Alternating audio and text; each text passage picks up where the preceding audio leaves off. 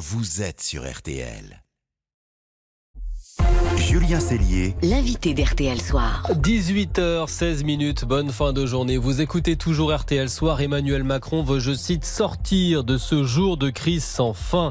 Le président a présenté ses voeux au personnel de santé aujourd'hui. Il était très attendu au moment où les urgences craquent, où les généralistes et biologistes sont en, en grève et se mobilisent. Dès 18h dans le journal, nous vous avons détaillé les annonces du président. On va essayer de les comprendre maintenant. On va les interroger avec notre invité, le ministre de la Santé en personne. Bonsoir François Bonsoir. Euh, Je voudrais commencer avec l'hôpital. Vous voulez des tandems médecins administratifs à leur tête, stopper la tarification à l'acte. L'idée générale, c'est quoi? Redonner du sens? Est-ce que nos hôpitaux ont peut-être été un petit peu trop gérés comme des entreprises ces dernières années? Je crois que l'i- l'idée euh, générale euh, qu'a présentée le, le président de la République, c'est effectivement redonner du, du sens au métier de la santé d'une façon générale, mais surtout faire tomber les barrières, faire tomber les barrières entre médecins et administratifs, entre médecins et, et personnel soignant, entre la ville et l'hôpital, entre les hôpitaux et les cliniques, Euh, retrouver un petit peu ce, ce sens que l'on avait au début de la crise Covid, où, où tout le monde travaille euh, la main dans la main pour répondre aux besoins de santé des Français. Les soignants à l'hôpital, ils réclamaient des mesures concrètes, euh, rapides. C'est vrai qu'il y a des heures et des heures d'attente en ce moment aux, aux urgences dans de nombreux hôpitaux. Et l'hôpital, on le dit, on le répète depuis des mois, manque de, de personnel et n'arrive pas à recruter. On n'a pas forcément compris dans le discours aujourd'hui comment vous comptez rendre ces métiers de nouveau attractifs.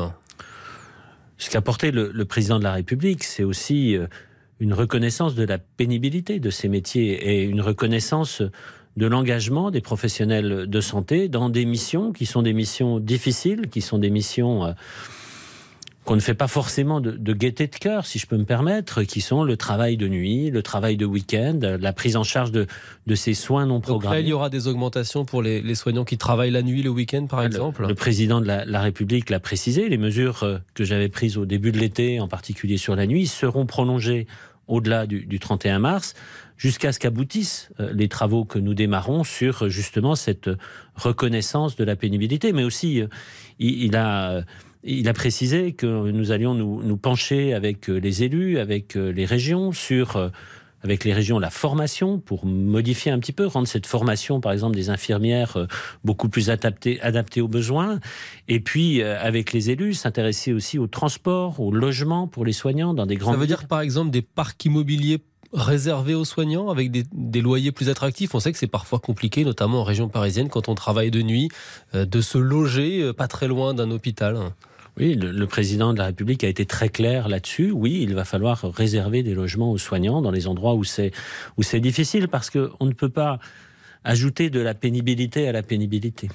Il y a une logique de chiffres aujourd'hui à l'hôpital. On rémunère les hôpitaux en fonction du nombre de malades qu'ils soignent. Vous voulez stopper la tarification à l'acte, mais du coup, ça va se passer comment? Comment on va rémunérer les hôpitaux maintenant? Est-ce que vous avez des exemples concrets? Oui, je crois que ce qui est important et ce que veut dire le président, c'est que la rémunération doit être euh, liée à la réponse aux besoins de santé des Français. Euh, Cette réponse aux besoins de santé, elle s'exprime euh, la nuit, le week-end, j'en parlais, elle s'exprime sur l'ensemble des territoires et, quand on participe à cette activité, il faut avoir une rémunération en conséquence. Et puis, au-delà de cette rémunération de réponse aux besoins, il y a une rémunération aussi à la qualité. Il doit y avoir aussi une rémunération à, l'efficience des actes. Les actes ne veulent pas dire euh, grand-chose, entre guillemets. Certains sont très spécifiques et, et on comprend la rémunération à l'acte, mais d'autres euh, sont des actes qu'on peut qualifier d'intellectuels sur le, sur le suivi, sur la prévention, et qui sont très mal pris en compte aujourd'hui.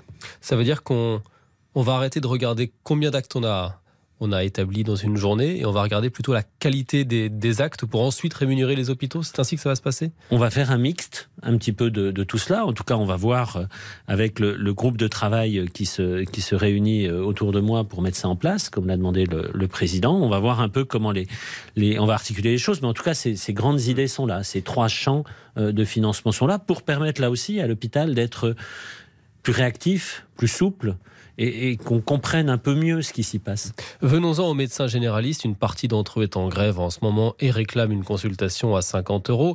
Euh, on a entendu le président. Il semble d'accord pour augmenter les généralistes, mais il y aura des contreparties. C'est ça? Oui, euh, j'ai rencontré hier euh, les, médecins, euh, leurs représentants, qui manifestaient. Je leur ai redit le principe du donnant-donnant. oui, bien sûr, pour, pour rémunérer, augmenter les rémunérations, mais il faut que les besoins de santé des Français soient couverts. Or, ces besoins qui ne sont pas couverts, ce sont les, les 600 000 de nos concitoyens qui ont des pathologies chroniques, qui n'ont plus de médecin traitant. C'est la nécessité de pouvoir avoir une réponse de santé la nuit, le week-end. Est-ce que seuls les généralistes qui font des efforts seront augmentés?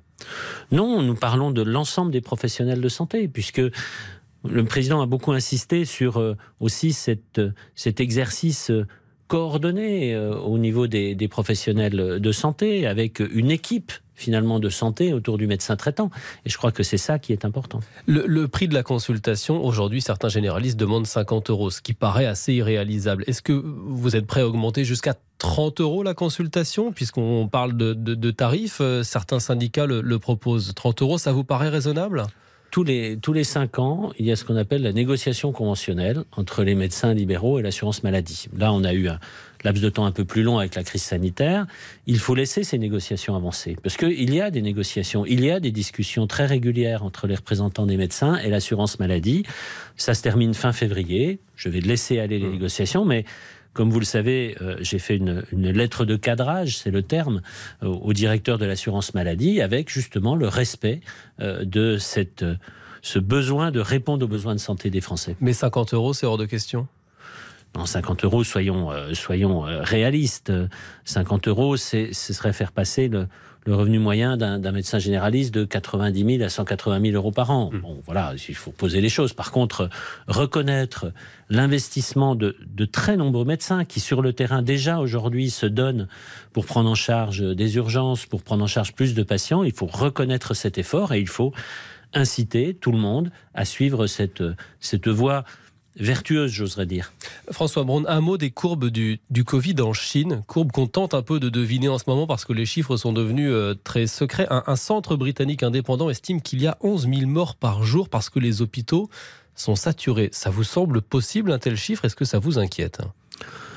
La, situation en Chine est, quand même euh, très particulière. Elle s'apparente, euh, si, si j'osais la comparaison, elle s'apparente à ce que nous avons vécu pendant la première vague, c'est-à-dire l'arrivée d'un virus, certes Omicron, c'est pas le virus d'origine, donc on sait qu'il est un petit peu moins euh, dangereux, mais l'arrivée d'un virus sur une population qui n'est absolument pas protégée. Elle n'a jamais eu contact avec ce virus et elle a une vaccination qui est extrêmement faible. Donc j'ai l'impression, parce que vous l'avez dit, les chiffres sont, quand même très difficiles mhm. à, avoir, j'ai l'impression qu'ils vivent ce que nous avons vécu euh, lors de la première vague, mais à l'échelle de ce très grand pays qu'est la Chine.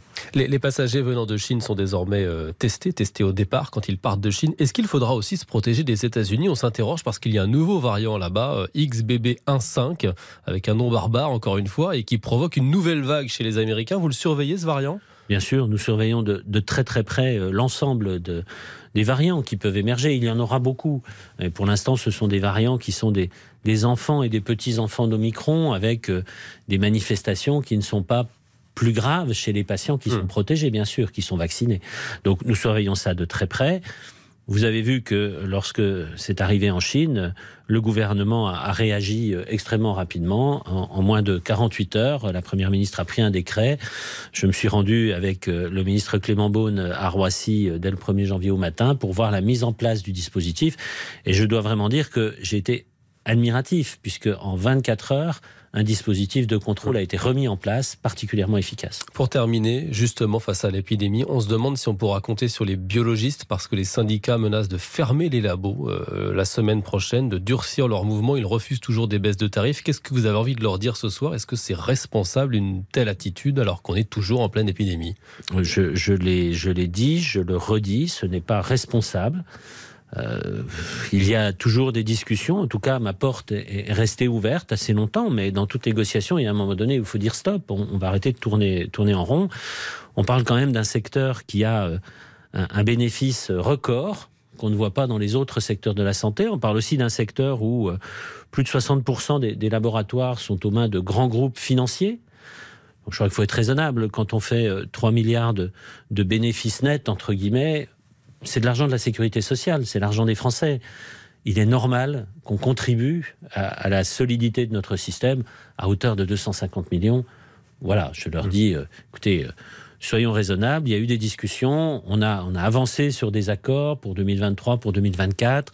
Ça discute sur 2025, mais il y a un moment donné, si je peux me permettre l'expression, euh, je dois siffler la fin du jeu.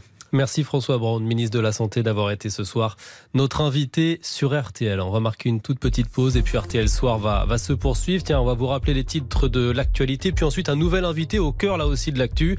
Emmanuel Macron demande fermement aux fournisseurs d'énergie de renégocier les contrats des artisans, des PME qui sont en train de tirer la langue en ce moment.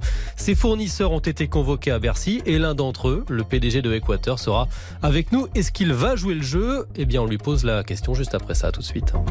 Julien RTL Soir jusqu'à 10.